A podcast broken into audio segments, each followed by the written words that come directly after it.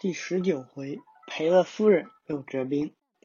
话说西门庆和平儿呢打得火热，花子虚这边却突然出事了。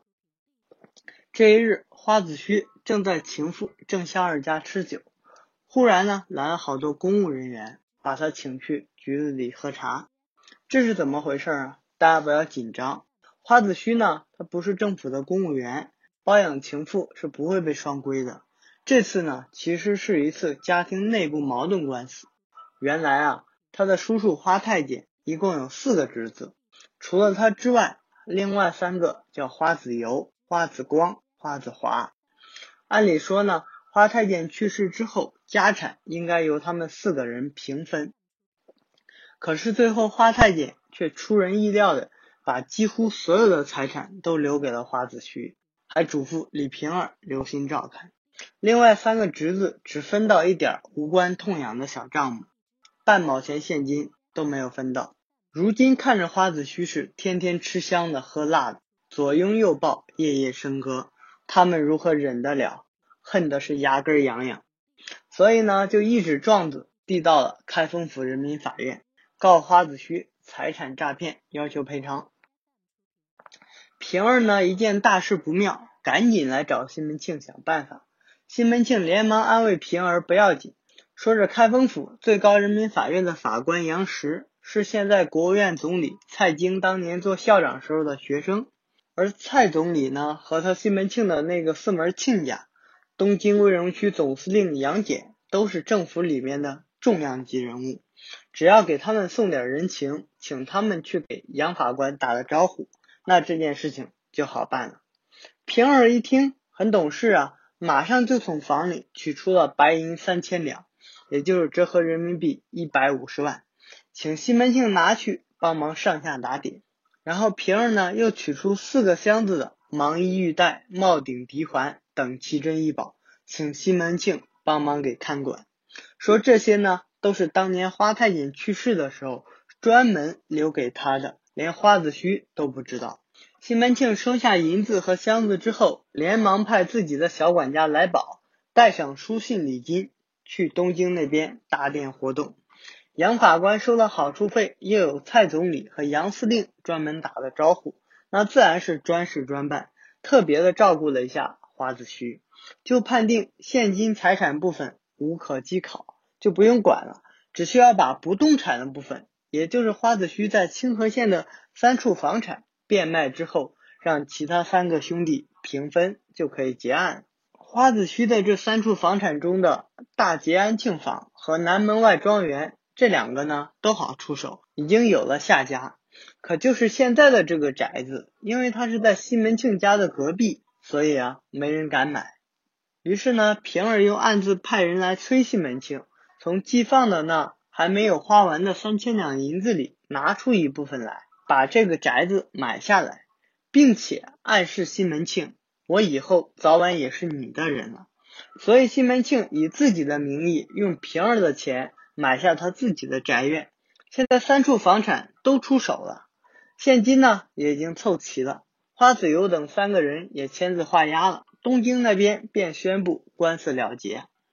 花子虚从东京打完官司回到家，一看房产田庄都没了。家里那三千两白银现金也没了，心里边好生的烦躁啊，便问平儿能不能查一下那笔钱西门庆到底是怎么花的，看还剩下多少来，也好用来重新购买房子。可平儿不但不和花子虚商议，还劈头盖脸的骂道：“呸！你这个混账没出息的东西，成天不干正事，就知道在外面吃酒养婊子。”如今出了事，反叫我来打点。我一妇道人家，大门不出，二门不迈，哪认识什么人情？还不是多亏了人家西门大官人上下打点，去东京帮你把屁股擦干净了。你倒好，官司完了，两脚又沾平地儿了，你就好了伤疤忘了疼，好意思来问这钱是怎么花的？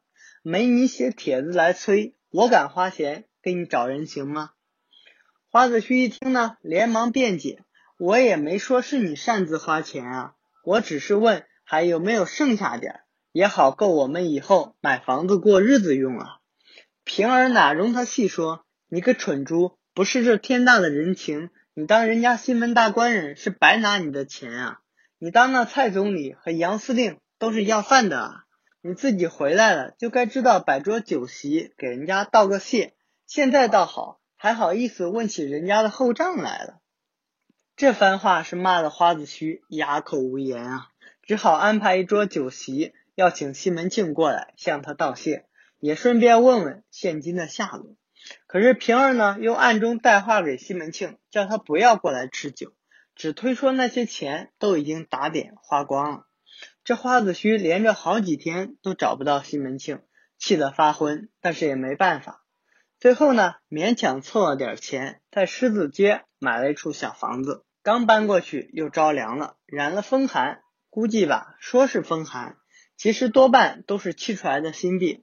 结果就此一病不起，挨到十一月底就死了，年仅二十四岁。我们来看一下花子虚的这个结局，真的是相当的凄凉。本来是锦衣玉食的生活，可是一夜之间天翻地覆，最后呜呼哀哉，还丢了性命。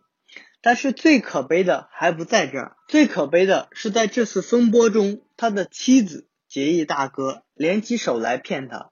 表面上来看，李瓶儿是为了救他上下打点，可是这次打点的背后是什么呢？